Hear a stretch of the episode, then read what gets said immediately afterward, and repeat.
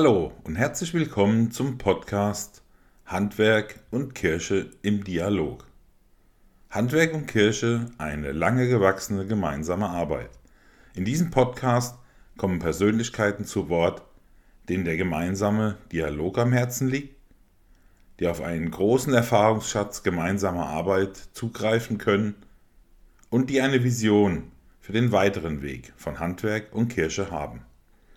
Mein Name ist Ralf Weidner. Ich bin Theologe und Fachreferent im Referat Wirtschaft, Arbeit, Soziales der Evangelischen Kirche von Kursen-Waldeck und begleite Sie durch diese Podcast-Reihe. Ganz besonders freue ich mich über Ihre Rückmeldungen. Schreiben Sie mir gerne eine Mail. Die Adresse finden Sie in den Show Notes. Ebenso freue ich mich, wenn Sie diesen Podcast abonnieren und weiterempfehlen. So viel zu Beginn. Jetzt wünsche ich Ihnen viele neue Eindrücke und Erkenntnisse bei unserem heutigen Interview.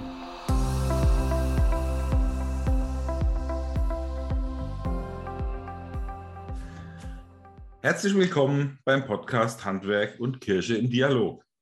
Heute begrüße ich Herrn Axel Noack, Pfarrer, Theologe, Bischof AD und Ehrenvorsitzender der Arbeitsgemeinschaft Handwerk und Kirche. Lieber Herr Noack, herzlich willkommen. Ich darf eins vorweg sagen. Sie sind mein erster Gesprächspartner in dieser Podcast-Reihe mit einem eigenen Wikipedia-Eintrag.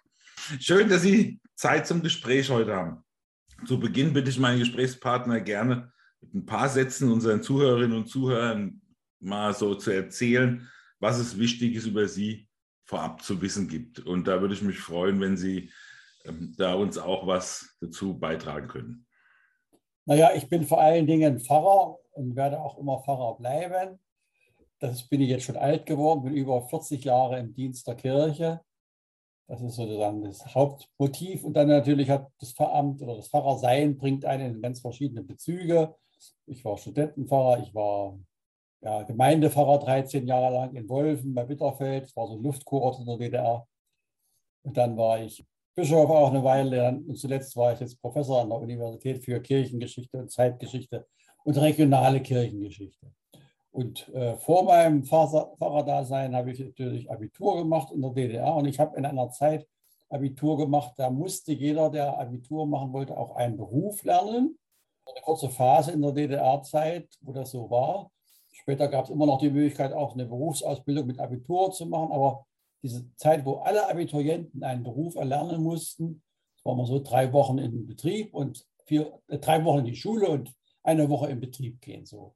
Und daneben hat man auch Berufsschule gehabt, aber nur die Fächer des, die fachspezifischen. Ich bin also Betriebsschlosser vom Beruf geworden, richtig mit Facharbeiterbrief und allem, was dazugehört. Ich habe es bedauert, dass das nachher wieder abgeschafft wurde in der DDR. Ich fand das immer gut, dass man also einen Beruf gelernt hat und noch andere Bezüge hatte. Also ein bisschen was mit dem Handwerk hatte ich dann schon zu tun, auch wenn ich in einem großen Bergbaubetrieb gelernt habe. Da hat man mit Handwerk wenig am Hut. Es ging da viel größere Teile und Dinge, da konnte man nichts ohne Kran bewegen. Ja. Aber das gehört zu meinem Leben dazu. Und dann bin ich, ja, was noch zu sagen, ich bin verheiratet, habe drei Kinder und fünf Enkelkinder mittlerweile. Also äh, auch schon ganz schön schön. Jetzt zuletzt im Ruhestand bin ich zwar immer noch an der Uni, theoretisch, weil man da ja nie so aufhört. Das bleibt so. Man kann da selber bestimmen, was man macht und was man mhm. nicht macht. Und ich bin im Ruhestand und lebe in einem kleinen Dorf bei Halle wohne im Pfarrhaus und bin sozusagen auch immer noch hier, jetzt hier nicht der Pfarrer in dem Dorf, aber ja, wenn du im Pfarrhaus lebst und die Leute wissen das, dass du Pfarrer bist, dann bist du auch da eigentlich als Pfarrer. Und das mache ich auch sehr gerne. Ich wohne gerne hier und ja, das ist mein Ruhestand. Ich habe viele spezielle Hobbys, aber auch eine Geschichte natürlich, Kirchengeschichte, Geschichtsvereine. Genealogie ist ein großes Hobby von mir, Pfarrer, Pfarrerkunde, Pfarrerbücher. Das ist ein großes Hobby von mir und mit Handwerk und Kirche habe ich auch viele, viele Jahre zu tun gehabt. Ganz früh angefangen, ich glaube schon bevor ich Bischof wurde, also Mitte der 90er Jahre, da war ich mal vertretungsweise, ich war schon, bevor ich Bischof war, in der EKD sehr aktiv, auch schon im Rat der EKD. Und da habe, haben sie mal einen gesucht, der mal zu einer Veranstaltung, es gab damals einen zentralen Besprechungskreis, so hieß das, heißt immer noch. Und das ist von der Handwerkskammer oder vom Zentralverband des Handwerks eingerichtet und die betreiben das. Und die Kirchen, also katholisch und evangelisch, entsenden dahin Delegierte. Und da fehlte mal irgendeiner, der naja, das, diese Delegation leitet für die EKD-Seite. Und deshalb habe ich das dann mal übernommen. Ich glaube, das war in Freiberg, muss Mitte der 90er Jahre gewesen sein. Auch noch mit von der katholischen Seite war noch Bischof Marx da, der war damals noch in Aachen. Oder in Trier war der, glaube ich, in Trier. In dieser Zeit bin ich eigentlich immer in allen möglichen Varianten dem Handwerk verbunden. Einmal auf regionaler Ebene hier bei uns in Sachsen-Anhalt. Mit den Handwerkskammern hatte ich dann viel zu tun und auch ja, auf der EKD-Ebene und dann eben auch mit der Kirche gibt es so eine besondere, die war früher bei der Männerarbeit angesiedelt, so eine besondere Arbeit, Kirche und Handwerk, ein Bundesarbeitskreis, eine Bundesarbeitsgemeinschaft. Und in der habe ich mich dann immer ein bisschen beteiligt. Und irgendwann habe ich dann auch mal den theologischen Vorsitz übernommen. Es gab da immer einen Handwerks, von der Handwerksseite ein Leiter, das war früher mal aus Bayreuth einer, jetzt ist es einer aus München, also ein Hauptgeschäftsführer aus der Münchner Kammer und immer einen theologischen Sachbeteiligten. Und das war ich dann relativ lange. Und jetzt bin ich eben, wie gesagt, noch immer Ehrenvorsitzender und habe eigentlich jetzt die, die größten Teil der Arbeit abgegeben an andere, an neuen theologischen Leiter. Und das ist alles jetzt ein bisschen anders. Aber ich habe immer noch etwas Kontakt immer noch dahin. Doch eine Frage, Sie haben erzählt, zu DDR-Zeiten eine Berufsausbildung, dann studieren. Als Sie diese Berufsausbildung gemacht haben, hatten Sie davor schon Theologie zu studieren? Nee, das hat, in der Abiturzeit wollte ich eigentlich immer noch Mathematik studieren. Das durfte ich nachher nicht wegen Wehrdienstverweigerung. Und ich kann an der Universität nicht studieren, deswegen habe ich dann an einer kirchlichen Hochschule studiert. Mhm. Viele meiner äh, Studienkollegen waren viele männliche Wehrdienstverweigerer, die dann dahin kamen. Aber das Studium war exakt dasselbe und wir haben heute in unserer Kirche ganz viele, die auf diesem Weg studiert haben. Das darfte sich damals auch noch nicht Hochschule nennen. Das hieß Katechetisches Oberseminar in Naumburg. Ja, das kennt man. Ja, das kennt man ja, wenn man so ein bisschen, also ich habe ab dem Mitte der 80er Jahre über äh, die Jugendarbeit Kontakte auch damals in die DDR gehabt. Das kennt man, das, weil Sie eben gesagt haben, dass, ähm, dieser Begriff dass man in der DDR dann plötzlich auf andere Begriffe zum Teil gestoßen ist, als wir in Westdeutschland kannten. Das war immer ganz interessant. Ja, eine Sprache, aber dann trotzdem unterschiedliche Worte an der Stelle. Sie haben, oder es gibt eine Biografie über Sie, die hat die Bettina Röder geschrieben. Und da fand ich an der Stelle, wo sie über Handwerk schreibt, gab es einen Satz von Ihnen, der, der erste Satz, und der lautet, besonders für das Handwerk schlägt Axel Noaks Herz. Also ich gehe jetzt mal aus, dass Sie viele Berufsfelder, äh, viele Themen in Ihren Berufsfeldern haben, für die alles Ihr Herz auch geschlagen hat. Was hat das Handwerk dann doch nochmal besonders gemacht? Das sind zwei wichtige Gründe. Der eine ist, das Handwerk ist eine Art zu produzieren, die wir als Gesellschaft eigentlich fördern müssten. Weil diese Art zu produzieren ganz anders ist als in großen aktiengestützten Gesellschaften, dass es im Handwerk ja immer noch gilt, der Mensch ist nicht entfremdet von seiner Arbeit. Er hat ein Verhältnis zu seinem Produkt mhm. und er hat ein Verhältnis zu seinen Kunden. Das ist äh, eine Kernaussage, dass man nicht, also ganz im Karl-Marxischen Sinne von Entfremdung zu sprechen von der Arbeit, das ist im Handwerk eben nicht der Fall. Und zweitens muss man sagen, das ist auch ressourcenschonend, das ist sehr regional ausgerichtet. Das hat also was mit Nachhaltigkeit zu tun. Und da könnte man ganz viele Gründe an, warum die Gesellschaft die Produktionsweise des Handwerks zu fördern hat und darauf zu achten, dass das auch wirklich funktioniert. Und, und nicht einfach so als ein, wir haben ja da viel Stress mit der EU, die das dann anders sehen wollen mit der ganzen Handwerksordnung und da viele, viele alte Zöpfe abschneiden wollen. Da muss man sehr, sehr vorsichtig sein. Und das ist eine ganz wichtige Form des Produzierens. Und der zweite Grund ist für mich immer die Kirche und die Theologie. Wir sind in der Kirche noch, wir müssen ja, wenn wir jetzt mit dem Evangelium zu den Menschen wollen, müssen wir genau gucken, wo es die Menschen betrifft, wo sie betroffen sind. Und da gucken wir immer, haben wir so Gruppen, wir denken an Kinder und Jugendliche und Senioren. Wir denken relativ oder überhaupt noch nicht richtig an Alleinlebende zum Beispiel bei dieser Einteilung. Und wir haben noch nicht bemerkt, dass doch ganz viele Menschen ansprechbar sind und betroffen sind von ihrem Beruf, und ihrem, und ihrem Hobby zum Beispiel auch. Ja. Also dass wir mal wieder jetzt schon noch mehr zu, zunehmend auch Gottesdienste machen für, für Jäger, Motorradfahrer. Das betrifft sie. Und das sehe ich ganz ähnlich beim Handwerk. Das ist eine Frage, ich habe ja nur ganz sehr häufig auf irgendwelchen Meisterfeiern oder Freisprechungen. Und das ist ja jetzt hier im Osten Deutschlands wieder neu, neu aufgelebt nach der Wende. Das war in der DDR schon ziemlich abgeschafft. Da gab es so Produktionsgenossenschaften des Handwerks. Die hatten so eine Art mit Fahnen und Freisprechungen mhm. und so. Das hatten sie noch, gab es schon noch, aber es war schon deutlich reduziert. Und es ist jetzt wieder aufgelebt. Und wir merken jetzt daran, das kann man nur überall sehen. Ich habe ein bisschen Sorge, im Westen verschleift sich's. Und das Handwerk müsste da auch ein bisschen aktiver werden, das können wir ja noch bedenken. Wir haben ein bisschen Sorge, dass wir es wieder vernachlässigen. Aber wir haben gemerkt, dass solche, so ein Brauchtum, man kann das lächerlich finden, ein bisschen albern mit einer Handwerkslade oder mit einer Fahne, aber das stärkt auch das innere Bewusstsein. Also wir mhm. merken, das Brauchtum pflegt auch die innere Haltung. Und wir sind immer ganz erstaunt, wenn so Handwerkergottesdienste sind oder sowas, mit welcher Ergriffenheit dann auch die Handwerksverbände mit ihren Fahnen da einziehen oder mit welcher, ja, wie gerne sie auch ihre Kleidung tragen, ihre besondere Kluft, den Zylinder oder den Hut beim Zimmermann. Oder immer so äh, Zimmermänner hört, alte Zimmermänner, die sagen, den Hut setze ich nur ab zum Schlafen und zum Gebet, sonst überhaupt nie. Ja, mhm. Da merkt man, dass solche, so ein Äußeres, was man lächerlich finden kann, was von der EU lächerlich gefunden wird, dass, dass das eigentlich nach innen bewegt. Und ich glaube, das ist so meine Überzeugung, dass die meisten Handwerker wollen schon, dass man so eine Art ehrbares Handwerk führt. Das glaube ich schon. Und dann sagen sie, naja, es geht nicht so richtig in dieser Welt hier. Du musst ein Schwein sein, wenn du nicht untergehen willst. Und das, das sozusagen zu bestärken, dass ein ehrbares Handwerk ein wunderbarer Dienst an der Gesellschaft ist, das ist sozusagen die Aufgabe. Und die Kirche kann das gut machen, weil dort die Menschen ansprechbar sind.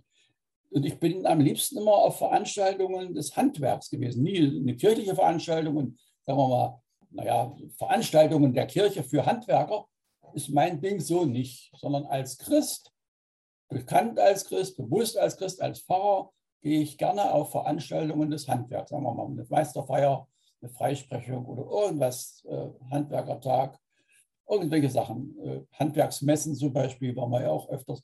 Solche Sachen, das ist meine Aufgabe als Christ, da was zu tun, möglichst zur Bestärkung des Bewusstseins, ich möchte ein ehrbares Handwerk.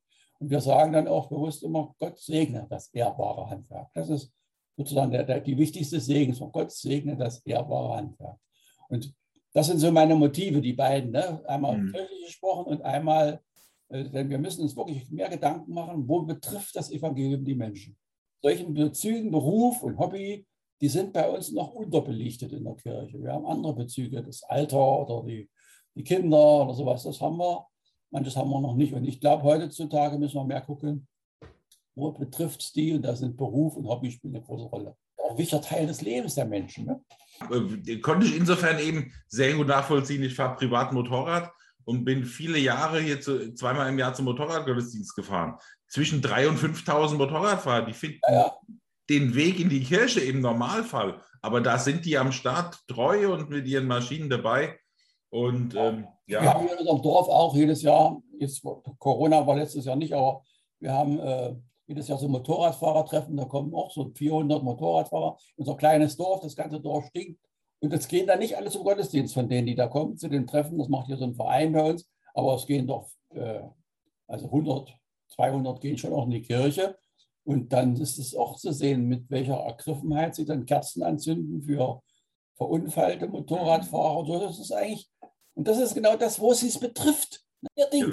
Und da kann man dann, kann man, hat da auch mittlerweile schon liturgische Formen angenommen. Es gibt ja viele solche Gottesdienste, ne, im Magdeburger Dom, bei uns hier in einer kleinen Kirche auf dem Dorf, aber dass sie dann aus, aus Helmen so ein Kreuz legen im Chorraum der Kirche. Das ist schon, das ist so ein Punkt, wo die Kirche ganz aufmerksam sein muss und ganz genau hingucken muss, weil dort die Menschen es betrifft. Gab es denn vor der Wende zu DDR-Zeiten schon auch Handwerksarbeit innerhalb der Kirche oder ist das etwas, was eher aus dem Westen rübergeschwappt ist? Also, dass die Kirche eine richtige Handwerksarbeit, wir hatten natürlich viele Handwerker und oft ist es ja, bis heute kann man ja sagen, manche Handwerker, die Bäcker zum Beispiel, sind da fast alle in der Kirche. Ne? Das war auch in der DDR-Zeit so. Wir hatten auch zu den Bäckern guten Kontakt an solche Sachen. Aber eine richtige Handwerksarbeit gab es so nicht. Und es gab ja auch nicht so wirklich Entsprechungen. Man könnte nicht einfach so sagen, die Kammer ist eine Entsprechung für Oder wir hatten auch, was es gar nicht gab, so, äh, was wir jetzt überall machen, dass die Bischöfe immer einmal im Jahr mit den Chefs der Handwerkskammern ein Gespräch führen. In, unserem, in unserer Kirche liegen fünf Kammerbezirke. Ne? Da hat man schon auch dann zu tun, äh, als Bischof damit zu, mit denen zu sprechen. Und das, sowas machen wir aber jetzt. Das ging in der DDR gar nicht. Es gab keine Kammerbezirke, es gab nur Produktionsgenossenschaften des Handwerks. Das hat sich jetzt alles erst wieder geschoben. Den Kontakt zu den Menschen hat man natürlich immer. Und da muss man auch sagen, das Handwerk hat, auch, hat ja auch einen Riesenwandel durchgemacht. Ne?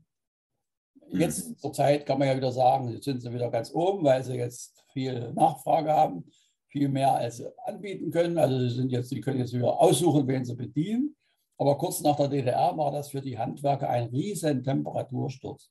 In der DDR waren sie die Kings, das kann man nur sagen. Ne? Da konnte jeder Handwerker, hatte alles, er konnte auch alles kriegen im Tauschverfahren, weil er was zu bieten hatte, was ganz nötig gebraucht wurde. Ne? Und da gab es ja schon die Sprüche, dass dann die Handwerker sagten, oder man macht es einen Witz draus, wenn man zum Handwerker kam, sagte der Handwerker, weshalb sind Sie gekommen? Also die Hälfte Invest zu bezahlen, dann war alles möglich. Ne? Weshalb sind Sie gekommen? Und in der DDR auch so eine komischen Forum-Checks für Internet, für Intershop-Einkauf, ja, so eine, wo man Westwaren kaufen konnte. Deswegen war der Handwerkerspruch, Forum geht's denn? Also das hat sich natürlich völlig geändert. Die mussten dann auf einmal ganz betteln, dass sie Arbeit kriegten. Sie mussten Angebote schreiben, Angebote schreiben, Angebote schreiben und haben ganz selten mal einen Zuschlag geguckt. Auf einmal saßen die Kunden auf der anderen Seite und haben die Handwerker antreten lassen. In der DDR-Zeit war es umgekehrt. Da konnten die Handwerker die Kunden antreten lassen. Ne?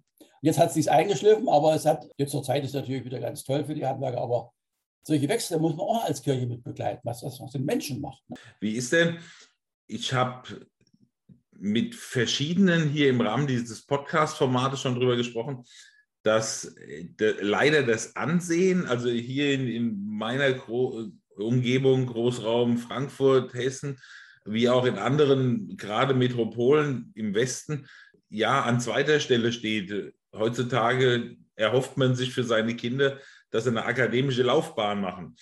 Ich habe auch von Ihnen in Ihrem Buch auch noch was gelesen über das Thema Akademisierungswahn, haben Sie es genannt. Ja. Ist das im Osten anders oder ist das ein Phänomen, was bundesweit mittlerweile so ist? Also ich, das will ich mal nicht ganz dazu sagen. Ich glaube schon, dass es im Osten noch ein bisschen anders ist. Aber auch bei der Kirche, da sind Sie völlig richtig. Das, das ist auch meine, ein, ein Teil meiner Arbeit hier im, in der Handwerk und Kirche immer gewesen, in der Kirche darauf hinzuweisen, dass wir als Kirche dem Akademisierungswahn, das habe nicht ich erfunden, das Wort, und das ist immer von Nieder Rümmelin, den ehemaligen Kulturstaatssekretär, der jetzt in München irgendwo lehrt, glaube ich. Der hat aber für die Handwerker extra mal so einen riesen Vortrag gehalten, den kann man im Internet sich angucken. Ein wunderbarer Vortrag über den Akademisierungswahn. Und das ist auch in der Kirche so. Man muss einfach mal sagen, jeder Pfarrer, nochmal auf die Pfarrer bezogen, empfindet es als einen sozialen Abstieg, wenn seine Kinder nicht studieren. Das ist ein völliger Unsinn auch. Ne? Man muss ja einfach mal sehen, wenn man jetzt, ich bin lange in der Universität tätig, hm. Da sind so viele, die studieren irgendwelche Orchideenfächer, sagen wir mal, du studierst Ägyptologie und alle sagen, oh, Ägyptologie. Aber es ist das Ende vom Lied. Du kriegst bestenfalls mal einen Dreijahresvertrag irgendwo und hast eigentlich keine gesicherte Existenz. Ne? Mhm. Das war Meisterfeier hier, die in Merseburg im Dom abgehalten wurde. Da wurde eine die jüngste Handwerksmeisterin in Sachsen-Anhalt oder Kam im Kammerbezirk geehrt. Die war 25 Jahre alt, Friseurmeisterin und hatte sieben Angestellte. Die verdient das Zehnfache von einem Ägyptologen. Aber alle sagen, oh, Ägyptologie und Friseur. Ja. Und das ist dieser Blödsinn, dass man das gar nicht genau sieht, was man mit dem Handwerk, und Handwerk hat ja viele Chancen für die Menschen. Man kann ja, der Handwerker ist, hat mindestens zwei große Richtungen, in die er sich entwickeln kann. Er kann technisch sein Handwerk vervollkommnen oder er kann ökonomisch seinen Betrieb ausrichten und kann sich auf beides wirklich qualifizieren. Und ich, manchmal bin ich beim Handwerk ein bisschen traurig, dass die, haben wir nicht, Nachwuchsmangel. Und dann hatten sie mal so Aktionen, äh, wir nehmen jetzt die, die, die beim Studium durchgefallen sind, die Abbrecher des Studiums. Die nehmen wir gerne. Ist okay, aber das darf man nicht so laut sagen. Also da macht man selber sein eigenes klein und schlecht. Wenn wir sozusagen die nur noch die im Handwerk nur noch die nehmen, die bei der Uni durchgefallen sind. Das ist Blödsinn. Aber natürlich müssen wir wir müssen auch attraktiv sein für Abiturienten im Handwerk. Tour machen auch sehr viele. Und, das, und gerade die beiden Entwicklungsrichtungen, die technische Seite, Vervollkommnung der technischen Fähigkeiten oder der ökonomischen Fähigkeiten, den Betrieb zu führen. Und das sind beides Möglichkeiten, die du als Handwerker hast. Und ja, ist ja auch jetzt klargestellt mittlerweile, dass das, der Meisterabschluss auch eine Befähigung zum Studium, Studienbefähigung gesehen ist. Wird auch manchmal sicherlich so gemacht. Das ist, finde ich, okay. Wir haben noch, auch in der Gesellschaft, da müssen wir immer wieder für streiten, Nachholbedarf. Ne? Die, die Handwerker machen immer den schönen, das schöne Beispiel. Der Zahnarzt kriegt seinen ganzen Laufbahn, Berufswerdegang bezahlt. Vom Abitur bis zum Studium. Und alles kriegt er bezahlt. Der Handwerker, sagen wir, der Zahntechniker, ohne den der Zahnarzt gar nicht machen kann, der muss für seine Meisterausbildung aber richtig Geld hinlegen. Klar, noch nicht gerecht gemacht. Da muss man auch mal sagen, das ist, das ist eine Benachteiligung, eine strukturelle Benachteiligung derer, die ein Handwerk betreiben. Und da müsste man schon mal der Zahnarzt und der Zahntechniker diese unterschiedliche, unterschiedliche Bewertung des Werdegangs und das drückt sich auch aus in der Bezahlung.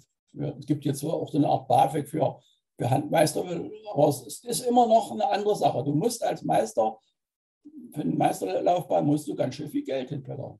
Ja, der Zahnarzt kriegt alles bezahlt und verdient nachher noch Schweinegeld mehr als der Zahntechniker wahrscheinlich. Ne? Ja, das ist, denn, also klar, ein Studium ohne Verdienste kostet auch für einen Zahnarzt Geld, aber der startet dann zumindest auf Null. Der Zahntechniker, der hat vermutlich erst die Kosten für, sein, für seine Ausbildung einfach zu bezahlen, wenn er sich die irgendwo geliehen hat oder so. Ja, ja, ja klar, richtig. Ich habe noch was in Ihrer Biografie gefunden, was mich sehr beeindruckt hat. Ich darf mal einen Satz vorlesen. Unermüdlich ist er dabei, mit den Handwerkerinnen und Handwerkern über ethische Fragen zu sprechen, sie zu ermuntern, in der kapitalistischen Welt aufrecht und anständig zu bleiben. Ethische Fragen und aufrecht und anständig. Also so wichtig, wie ich das alles finde, ich hätte es jetzt als erstes nicht beim Handwerk verortet. Hätte vermutet, dass die Themen andere sind. Fällt das auf fruchtbaren Boden, wenn Sie mit solchen Themen im Handwerk unterwegs sind? Naja, also das ist ja das, die Frage nach dem ehrbaren Handwerk, ne? die steckt ja da dahinter.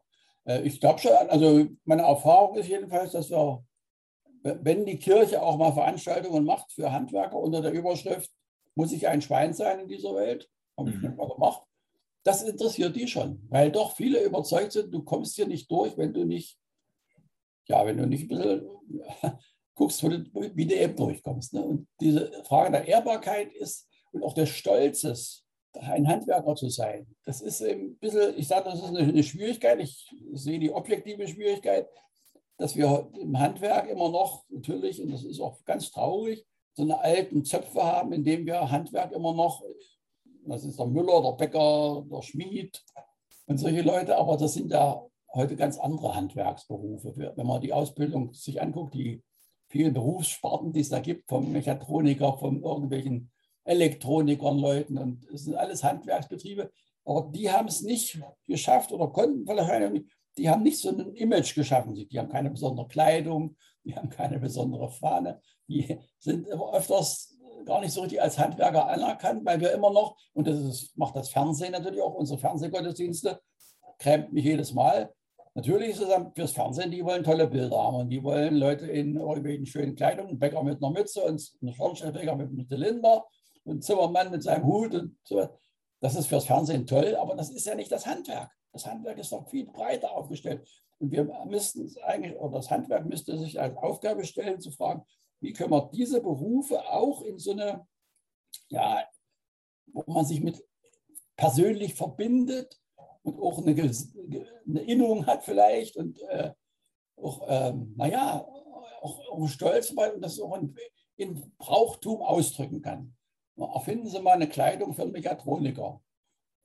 Das ist, das ist schwierig. Obwohl der Bäcker, wenn ich das sehe, der richtige normale Bäcker, der in der Backstube steht, der trägt auch nicht mehr die Kleidung beim Backen, die er sagen wir, als Festivität, wenn er in den Gottesdienst einzieht, trägt. Ne? Und diese, das ist sicherlich auch schwer in der Gesellschaft geworden, durch die Vereinzelung und den Lebensstil.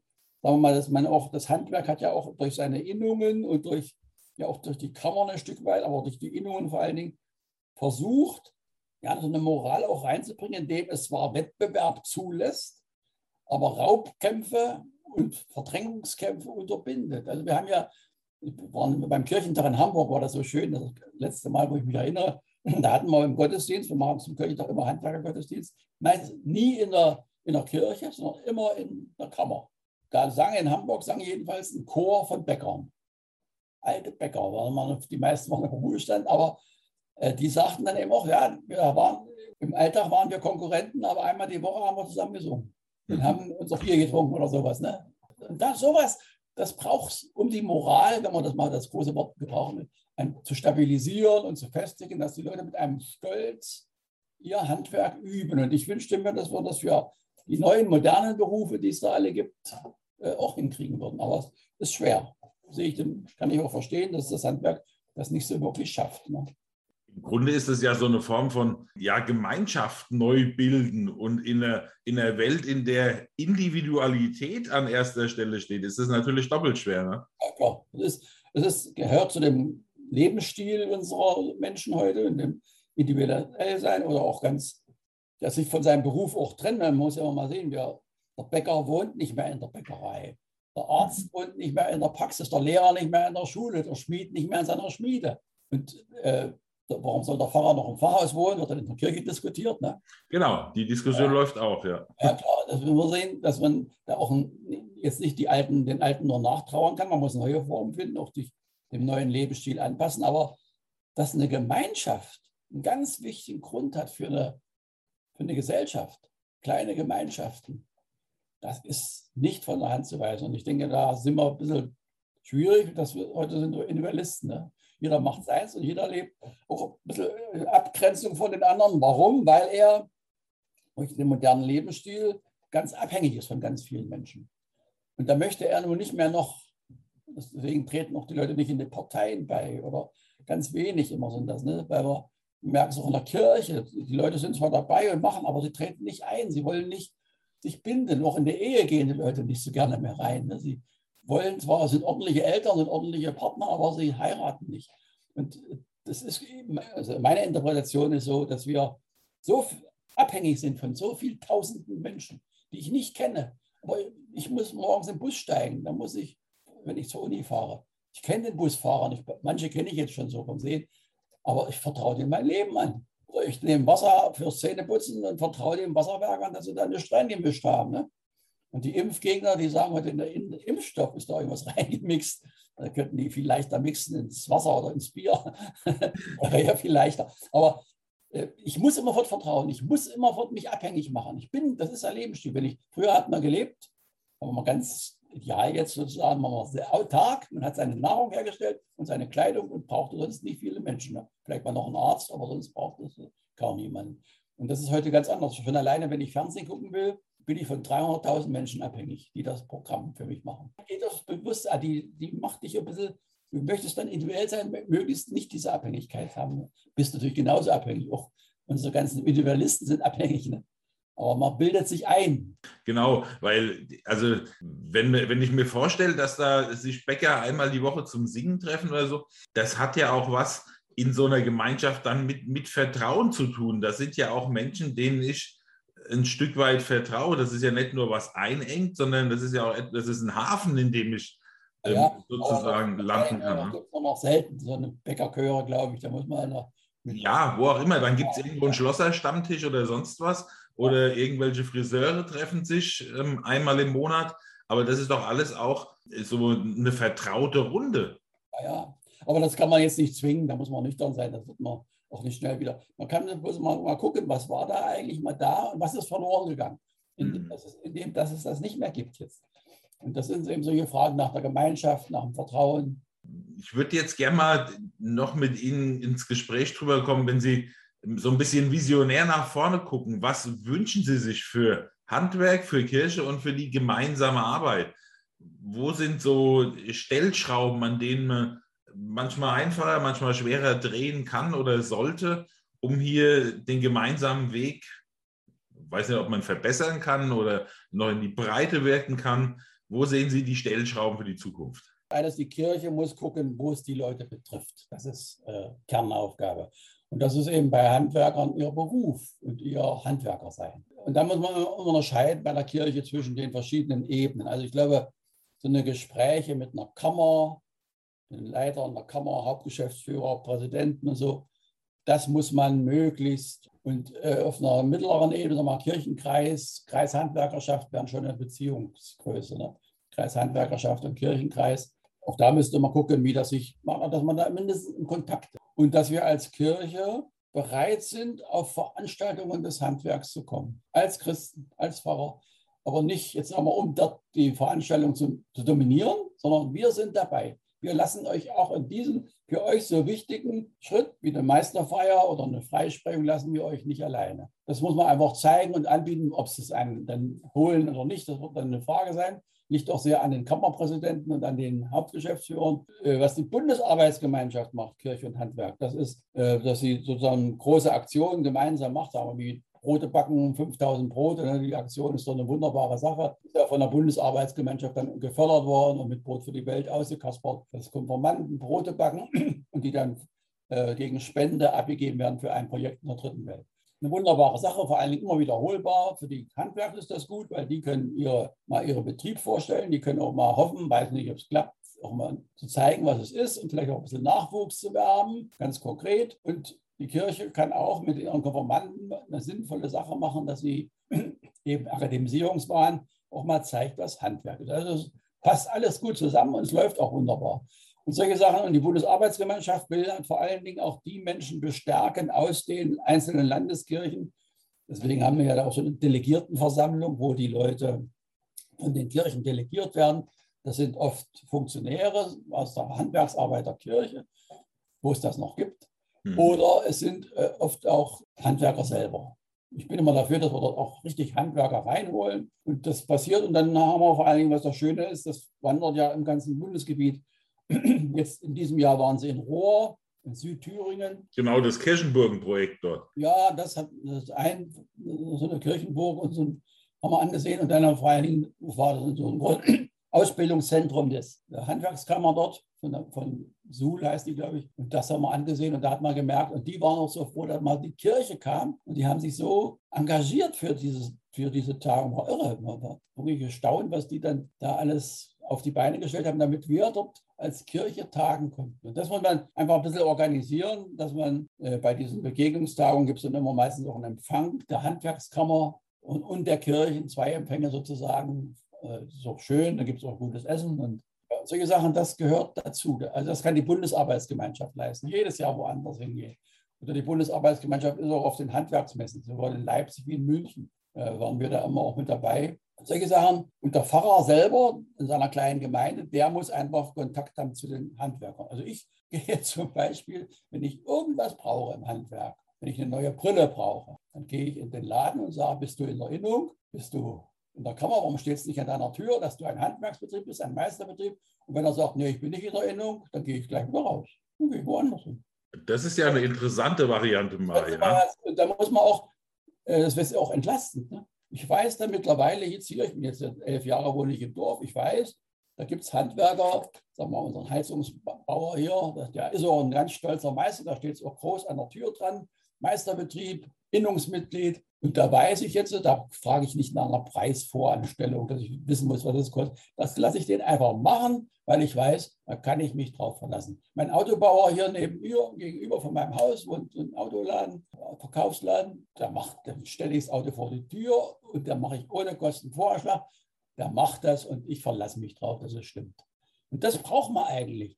Das Handwerk, und das ist das Tolle auch im Handwerk, was man nochmal sagen muss, das ist eine, eine Produktionsform, wo das Vertrauen der Kunden eine unmittelbar wirkende Produktionskraft ist. Auszahlt für den Handwerker, wenn die Kunden Vertrauen haben. Äh, das muss er, darf natürlich nicht missbrauchen, kann er auch, ne? muss er auch sehr achtsam sein, mit dem Vertrauen der Kunden umzugehen. Aber es ist eine ganz wunderbare, echt wirkende Produktivkraft für seinen Betrieb. Wenn er viele Kunden hat, die Vertrauen haben, entlastet ganz viele und mich bin völlig entlastet, weil ich gar nicht mehr jetzt gucken muss, äh, wenn Sie dann im Fernsehen werben, hammer.de, myhammer.de, dass man irgendeinen Handwerker übers Internet findet, ist alles Quark. Ich habe meine Handwerker hier in der Gegend und da gucke ich nach und dann prüfe ich schon, ob sie zur Innung gehören und wenn nicht, suche ich mir einen anderen. Dann möchte ich gerne einfach, beim Bestatter ist das ja wunderbar für die Kirche, ne?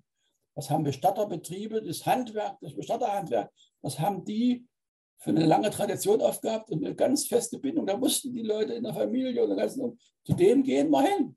Heute ist der Markt dereguliert. Ne? Jeder kann ein Schild an seine Tür nageln, ich bin Bestatter. Und das ist ein, ein ganz schwieriges Feld. Ne? Da gibt es ja viele, ja, muss man sagen, und Kampf um jede Leiche heißt dann in der Zeitung, ne? alter Handwerksbetrieb, den man sich verlassen kann. Und das ist, äh, wenn es das doch gibt, aber mhm. da müssen wir selber als Kunden, auch als Christen, als Gemeinde, als Pfarrer, müssen wir mit dran wirken. Dass es, wir haben ja mal gesagt, wir müssten auf der EU Vergaberichtlinien für große Aufträge müssten wir ändern und dann müsste der Punkt Vertrauen ein Punkt sein. Da müssten die Leute sagen, ich brauche hier keine Preisvergleiche, weil ich dem vertraue. Aber das ist natürlich völlig ferner liefen, weil alle rechnen mit Korruption, alle rechnen mit bösen Menschen. Und da muss man immer noch misstrauisch sein, muss immer noch tausende Ausschreibungen machen. Die stimmen ja am Ende auch nicht. Das Billigste ist nicht das Beste. Ne? Ja, vor allem auch in Zeiten, wo man im Internet zahllose Vergleichsportale hat, wo jeder meint, er müsste noch so ein paar Cent rausholen. Aber so Themen wie das, was der, ein Handwerksmeisterbetrieb liefern kann, nämlich dieses Vertrauen, wie Sie es eben beschrieben haben,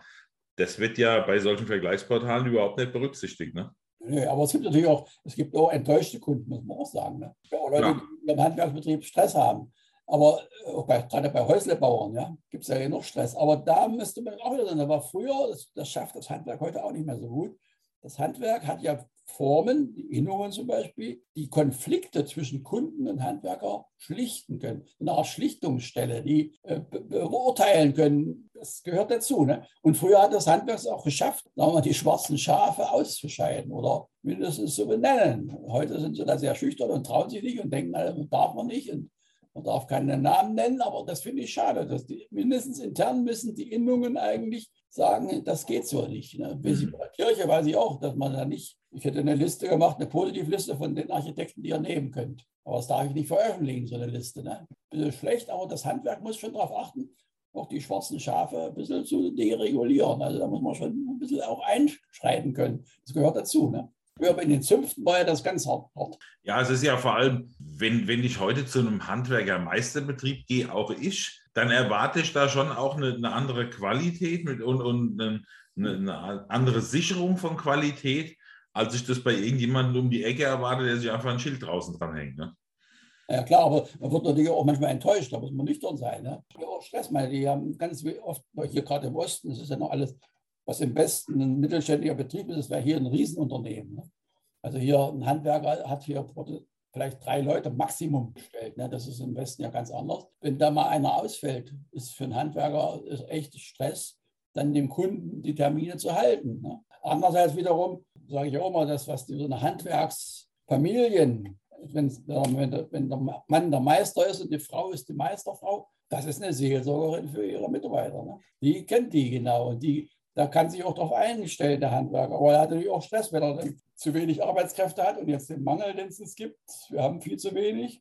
Ja, und es ist auch immer noch ein bisschen blöd, dass wir hier im Osten gerade immer noch immer, jetzt ein bisschen besser schon, aber immer noch ganz viele Leute verlieren. Ja. Und gerade die Fitteren, die ein bisschen was wollen und die auch vorangehen könnten, die gehen oft noch immer weg hier. Das ist, ist das heute auch noch so, ja? Ja, es hat sich verschoben immer, es hat sich jetzt geändert, aber wir, uns fehlen die Menschen hier. Ne? Also man kann schon sagen, das wäre jetzt ein längerer Vortrag, der Osten ist dadurch gekennzeichnet, dass die SED es hier geschafft hat, diesen Landesteil zu entbürgerlichen. Eine richtige bürgerliche Schicht, die fehlt hier. Es sind vier Millionen schon vor der Mauer weggegangen. Das waren vor allen Dingen bürgerliche tragende, auch kirchetragende Schichten. Und dann haben wir jetzt nach der Wende, hat man ja ziemlich viel ja, lauter Beamte aus dem Westen bekommen. Auch oft tolle Leute dabei, sicherlich nicht immer tolle Leute, aber jedenfalls sehr viele tolle Leute dabei, auch für die Kirche tolle Leute. Aber jetzt haben wir die Phase erlebt, wo die jetzt alle schon im Ruhestand wieder gehen oder gegangen sind und dann sind sie alle wieder nach Hause.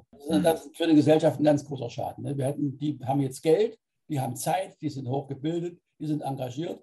Die könnte man sofort, die bräuchten wir jetzt. Aber die gehen natürlich wieder zum großen Teil nach. Es gibt auch noch tolle Leute, die noch von zu Hause aus jetzt immer hier noch engagiert sind. Aber die Masse der Leute geht wieder weg, der Beamten. Und wir haben immer noch ganz wenig, wenn man so Bundesvergleiche macht, aber 0% aller obersten Richter kommen aus dem Osten. 1,6% aller Chefs in irgendwelchen DAX-Unternehmen, äh, aller Generale. Also da merkt man schon, das ist noch hier so Und das merkt man immer noch. Und die Leute werden auch mittlerweile ein bisschen unzufriedener. Und das merkt man ja auch auf der Straße, wenn, wenn man nach 30, auch die, die Verständnis hatten, dass es in der Wendezeit nicht so gehen konnte, wie es damals, wie man sich gehofft hat. Aber dass jetzt immer noch so einen großen Gehaltsunterschied ist und immer noch eine andere Arbeitszeit ist, Ost-West. Da muss man sagen, das verstehen die Leute nach 30 Jahren so nicht mehr und sie werden auch ein bisschen unruhig. Und es fehlt eben auch die bürgerliche Schicht, die ein bisschen sagt, kommt, bleibt mal auf dem Teppich. Wir merken es an den Wahlergebnissen. Wunderbar. Jetzt sagt man immer, die Blöden im Osten können keine Demokratie und das müssen wir ihnen noch beibringen. Das ist alles Unsinn. Das ist eine ganz andere gesellschaftliche Zusammensetzung. Und sagen wir mal, Sachsen-Anhalt zahlt vermutlich mal die meiste seiner Pension an Leute, die nicht in Sachsen-Anhalt leben. Und das ist Schaden für die Gesellschaft.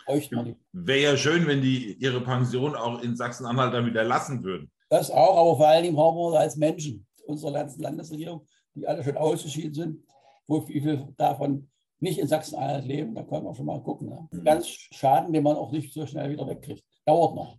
Beim Handwerk ist das Tolle, die sind sehr lokal ausgerichtet. Ja, ja, ja, das ist mir schon jetzt bei der Arbeit an vielen Stellen aufgefallen, dass Handwerker tatsächlich in ihrer regionalen Umgebung aktiv sind. Und ja, ich finde das auch eine, eine tolle Sache, genau wie die ganze Arbeit. Herr Noack, das war ein richtig tolles Gespräch jetzt. Wir sind langsam zeitlich am Ende.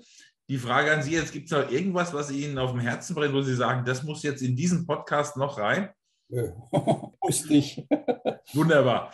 Dann sage ich herzlichen Dank nach Halle oder in ein kleines Dorf in Richtung Halle. Schön, dass Sie sich die Zeit genommen haben. Danke, gerne schön, danke auch. Jawohl, gutes Gelingen. Dankeschön und bleiben Sie gesund. Ja, Sie auch, natürlich. Jo. Tschüss.